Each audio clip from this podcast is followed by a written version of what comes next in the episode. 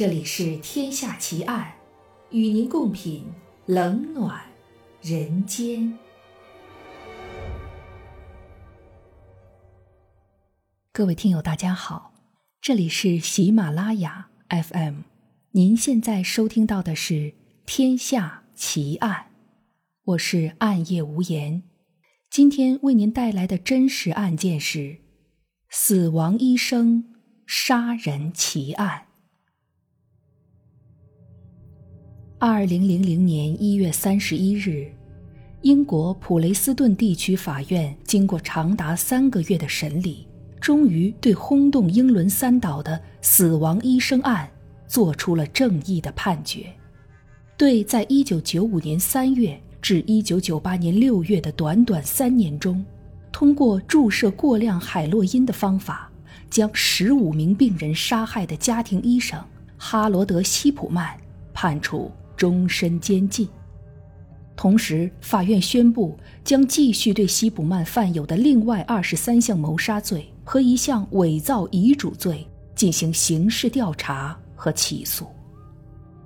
据希普曼共事过的验尸官透露，西普曼医生杀害的病人远不止上述数字。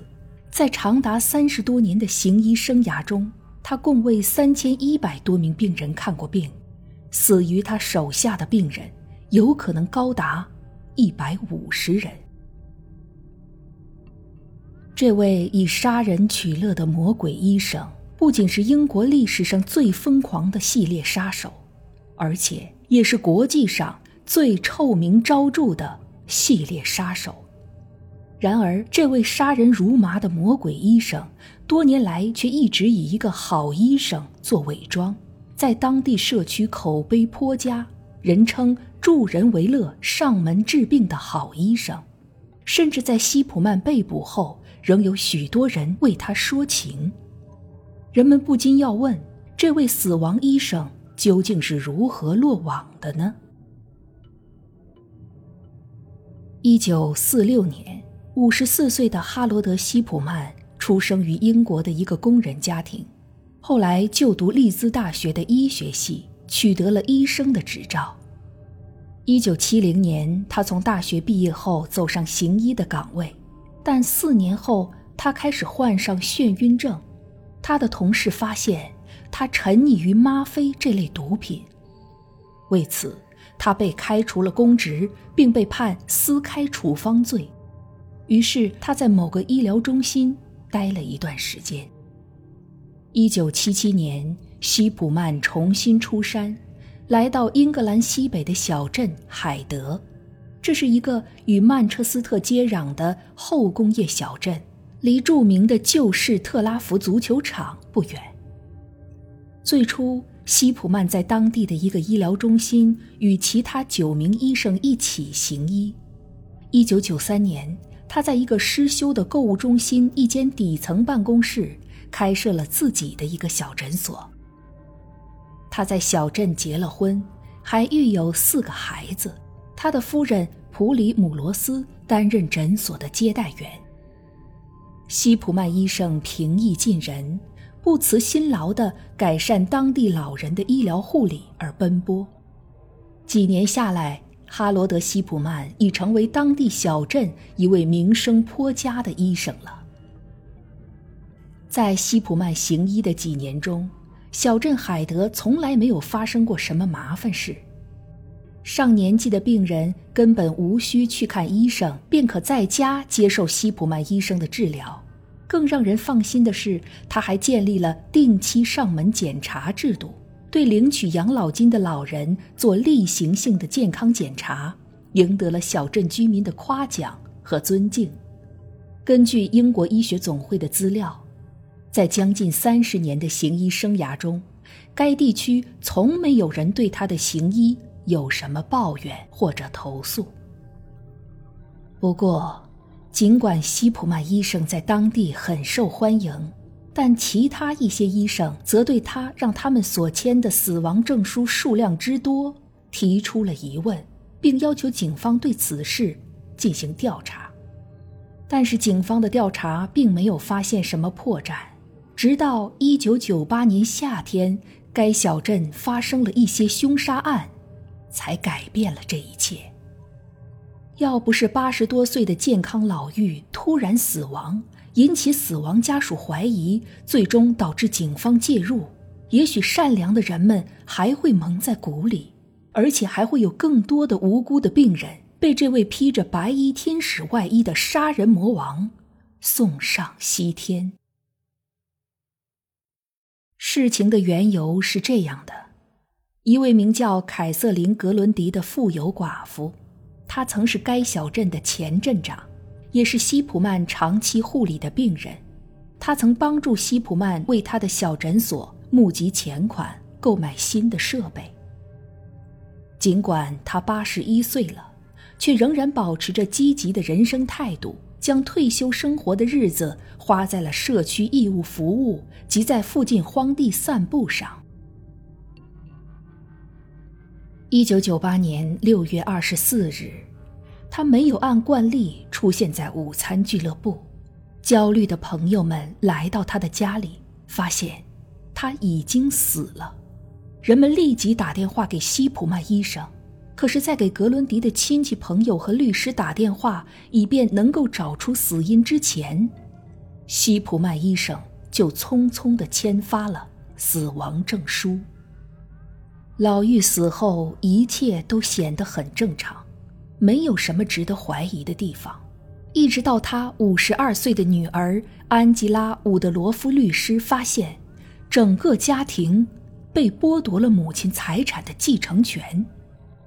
令人无法相信的是，老妇留下的总价值四百万英镑的财产，大部分归于西普曼医生的名下，其中还包括一栋建筑年代可追溯到一六八二年的漂亮的乡间别墅。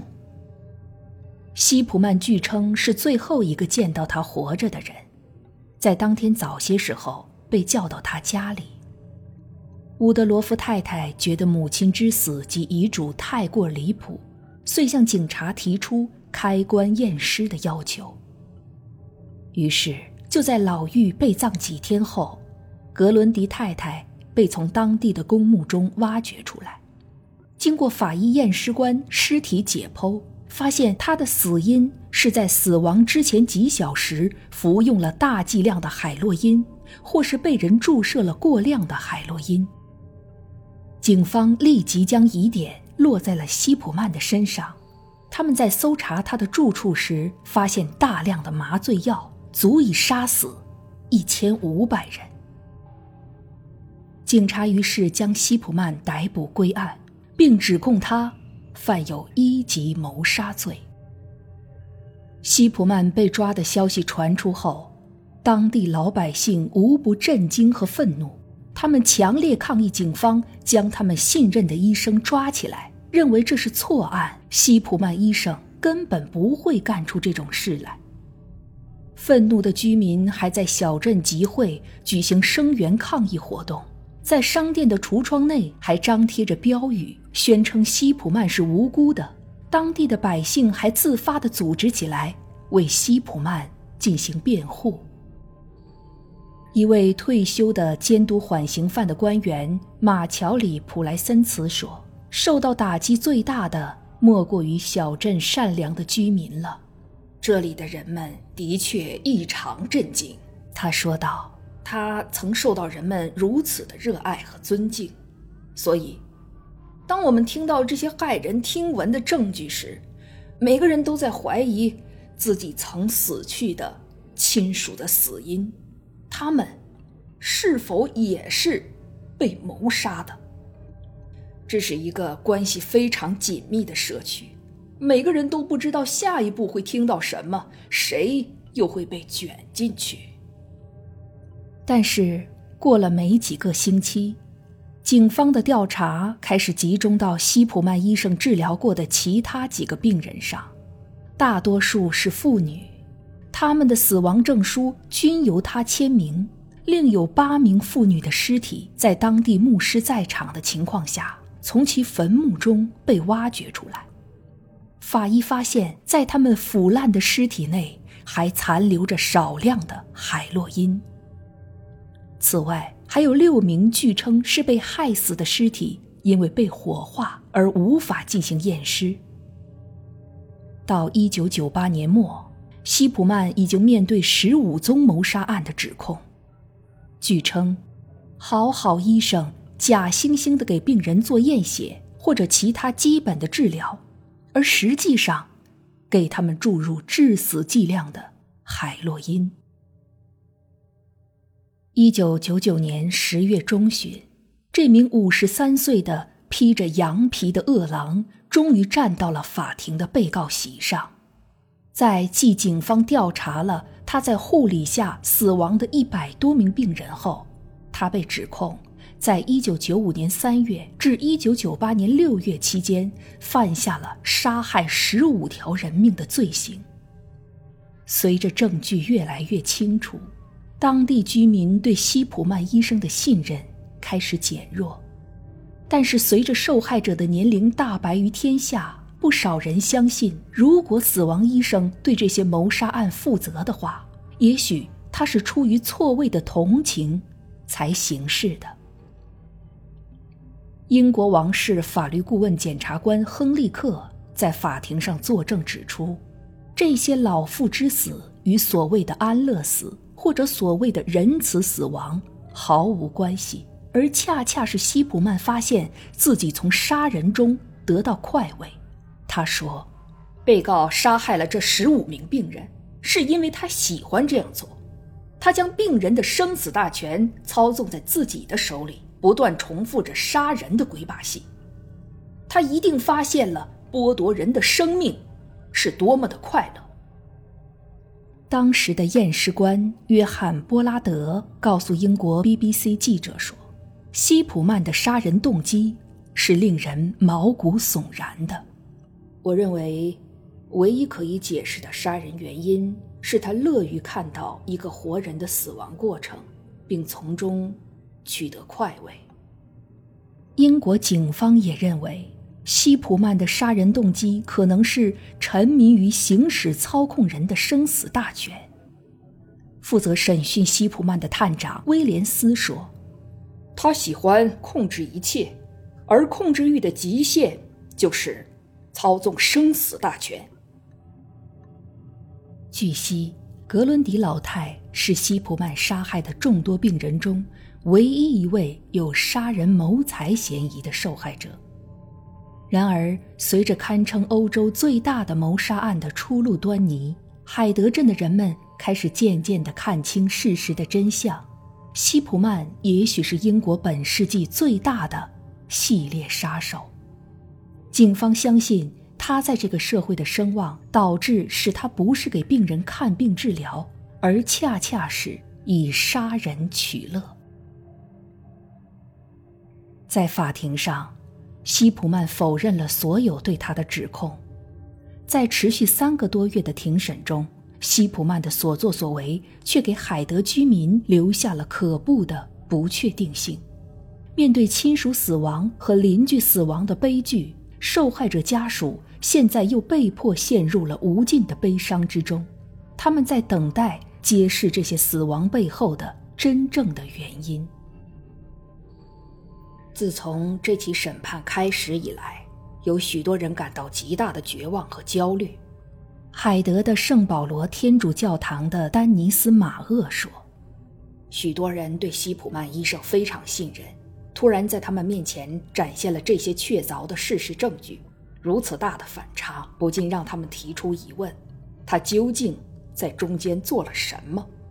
作为一名医生，在他的病人中，他是人们绝对信赖的人。如果要举行民意投票的话，毫无疑问，他会获得压倒性的胜利。这足以说明这名死亡医生的欺骗性有多大。痛苦和疑虑超过了十五名病人的亲属和朋友能承受的程度。这太令人恐怖了。许多人担心，现在掌握的情况实际上仅仅是冰山一角。他们问起过去几年中那些死去的人的问题，因为他们一辈子都生活在这里。许多人都与海德的其他人联系在一起。于是，对在那里死去的每一个人来说，至少有十户人家受到感情伤害。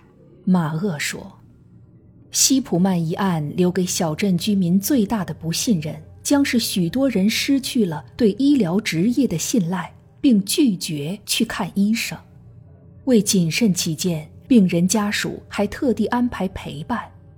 每当有病人去看医生时，他们便有亲戚和朋友陪着。但是这又影响了海德其他医生治疗病人的能力。许多病人在其他人在场的情况下，不愿大胆地解释自己的病情。马厄认为，即使审判结束了，小镇的痛苦仍不会缓和下来。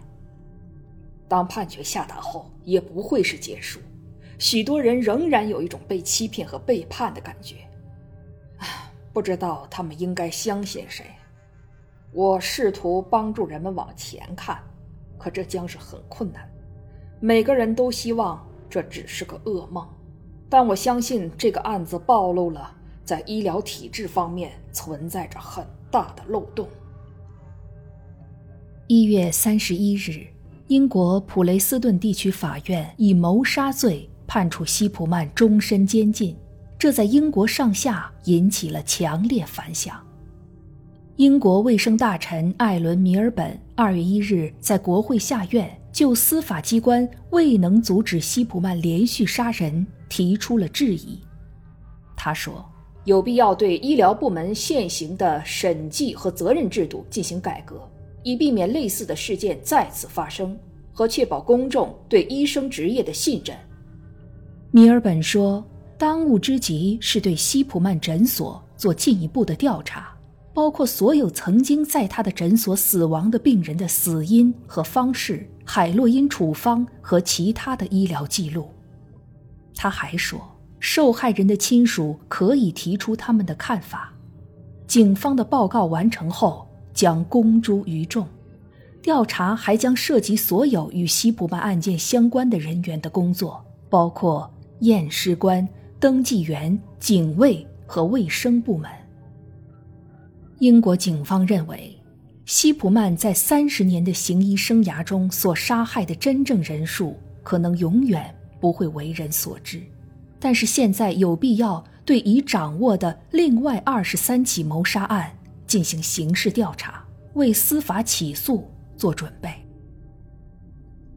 法官塞纳福伯斯严正指出，西普曼必须为他的极端邪恶的罪行付出法律代价。他借助老练冷酷的医疗技巧，杀害了如此多的人，现在该是接受法律严惩的时候了。西普曼剥夺了病人的生命，他的余生也应当在监狱中度过。二月一日晚上，数以百计的人群聚集到曼彻斯特城附近的海德镇圣乔治教堂，纪念他们被西普曼杀害的朋友和亲人。他们静静地列队站在教堂的长椅后，以特别的仪式祈祷着。据英国警方称，西普曼因谋杀了十五位病人，使他成为本世纪英国最大的系列杀手。如果他谋杀另外二十三位病人的罪名成立，那么他将跻身于国际系列谋杀案的前茅。要是他承认或被确认杀害一百五十名病人，那么这将使他成为世界上杀人达到三位数的恐怖杀手。莱斯特大学的理查德·贝克教授通过调查和研究，发现哈罗德·西普曼的病人中，老年患者的死亡率明显更高。曾经在某段时间出现了许多病人死亡的病例。平均每个月至少死亡一人，他的病人死亡率高达百分之二十，而全英国医生的平均患者死亡率仅为百分之零点八。经过最后统计，哈罗德·西普曼在将近二十三年的时间，至少要对二百三十六名病人的死亡负责。另外，英国高等法院法官珍妮特·史密斯夫人。主持的调查小组审查了在哈罗德·西普曼诊治期间死亡的五百名病人的记录。两千页的报告显示，哈罗德·西普曼可能杀害了至少二百一十八名病人。尽管这一数字只是一个大概的范围的统计，而不是精确的计算，因为某些案件的证据不足以确定是否为谋杀，但如此大的杀戮数字。已经足以让人感到触目惊心。调查小组在进一步的推测中认为，哈罗德·西普曼可能沉迷于杀人。此外，哈罗德·西普曼如此高产的连环杀戮，很大一部分是因为警方调查人员缺乏经验，以致错过了将哈罗德·西普曼绳之以法的机会，才导致的。无论哈罗德·西普曼谋杀的确切数字是多少，毫无疑问的是，这个死亡医生一手炮制了英国历史上最严重、最多产的连环杀人案。二零零四年一月十三日上午六点，在哈罗德·西普曼五十八岁生日前夕，他在维克菲尔德的监狱牢房中用床单上吊自杀。结束了他罪恶的一生。关于哈罗德·西普曼自杀的动机无从考究，因为他自从入狱之后就一直是一个模范囚犯，还抽空把四本《哈利波特》都翻译成了盲文。种种迹象显示，他丝毫没有自杀的倾向。有趣的是，哈罗德·西普曼自杀后，尸体就突然不知所踪，神秘的。消失不见了，也许被人拿去做研究了，也说不定。